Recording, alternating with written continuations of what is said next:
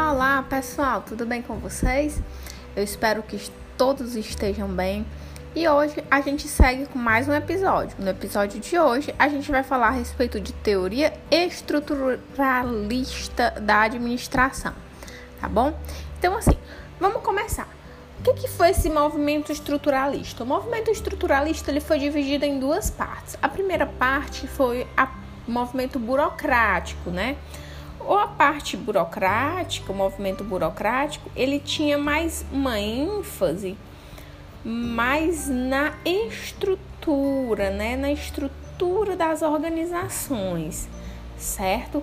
E a teoria estruturalista, dentro da abordagem estruturalista, ela tem uma ênfase na estrutura, nas pessoas e também no ambiente. Então há uma evolução, né?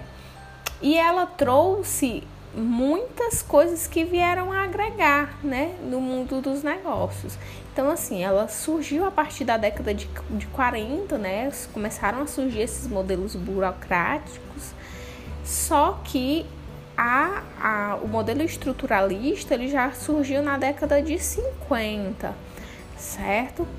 E o que que acontece? Como é, existia essa lacuna, né, todas as, as teorias administrativas, até então, elas abordavam partes da organização, elas não abordavam uma organização como um todo. Então, assim, é, a teoria estruturalista ela vem para unir, né, a teoria burocrática, a teoria clássica e a teoria das relações humanas, porque ela diz o seguinte, olha, o problema ele é bem mais complexo. O problema ele não, não, eu não posso focar só nas pessoas, eu não posso focar só na estrutura organizacional.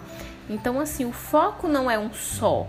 Então as escolas clássicas, elas sempre têm uma visão mais única, né? E a visão científica tem um foco mais na produtividade e das relações humanas nas pessoas. E a administração, ela não é simples, ela não pode ser tão simplista. Então, a visão estruturalista ela é bem mais abrangente, né? E ela visa a produtividade. Ela vê a organização também é algo que é novo, né? Então, ela assim, ela vê a organização como um sistema aberto. Ela não tinha ainda essa abordagem que a gente tem, essa abordagem contemporânea, mas ela já começava a ver a organização como um sistema aberto. Então, assim, já é uma evolução muito grande para a época. Essa teoria, a teoria estruturalista, ela vê a organização tanto a formal como a organização informal também, certo? Que a organização informal foi uma contribuição da teoria das relações humanas ela diz o seguinte, ó, na estruturalista ela considera o ambiente formal e incorpora esse ambiente informal, só que ela não negligencia, né, o ambiente formal. Ela diz o seguinte: a sociedade moderna, industrializada, é uma sociedade de organizações.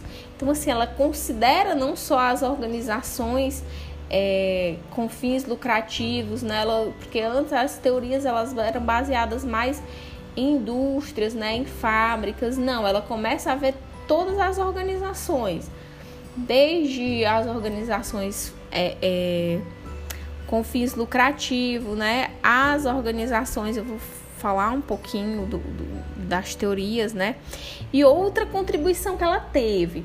Ela traz o homem agora como homem organizacional, né?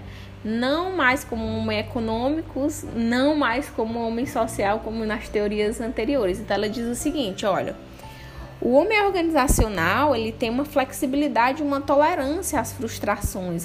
Ele tem uma capacidade, né, de adiar as recompensas e o desejo permanente de realização.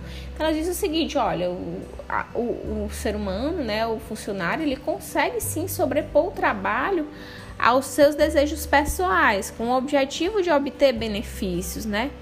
Então, assim, esse homem, ele participa em diversas organizações. Então, assim, é, é um novo enfoque que ela trouxe. E outro enfoque da teoria estruturalista é a análise da organização, né? A abordagem múltipla.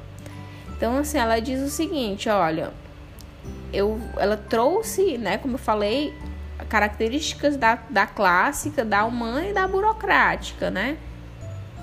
Então, ela vê a organização com os diferentes níveis hierárquicos, né? E uma análise que ela faz, que é a intra e a interorganizacional. Então, assim, ela começa a ter uma preocupação, essa abordagem começa a ter uma preocupação com o que ocorre na, externamente, né? Com o que ocorre no entorno da organização, certo? Então, assim, os é, a sociedade de organizações ela traz algumas tipologias. A tipologia de Etzione, né? Ele diz o seguinte: as, as organizações elas são unidades sociais artificiais. As pessoas elas precisam é, para atuarem de, dentro delas, elas precisam de algum tipo de controle. E ele estabelece três tipos de controle, né? Controle físico, controle, controle remunerativo e o controle normativo. O físico é através do poder coercivo, né? O remunerativo as pessoas, a, é, a, organização exerce controle através da, da remuneração, né? E o normativo através do controle moral e ético. É, e assim, e tem ainda a tipologia de Blau e Scott, que eles dizem o seguinte: olha, as organizações podem ser divididas em quatro tipos: organizações de benefícios múltiplos, de interesses comerciais, de serviços e organizações de Estado. Então, assim, eles começam a estudar as organizações e não mais a preocupação em estudar só mais as indústrias, né? E aí tem os dilemas, né? Aqueles conflitos organizacionais entre o que o indivíduo quer e o que a organização precisa, certo? Na, na organização clássica, né, eles diziam que não tinha jeito, né? Que não, não existia harmonia entre os patrões e os empregados. Já na humana, na teoria das relações humanas, eles procuravam que houvesse essa harmonia, procuravam forçar de uma certa forma essa harmonia.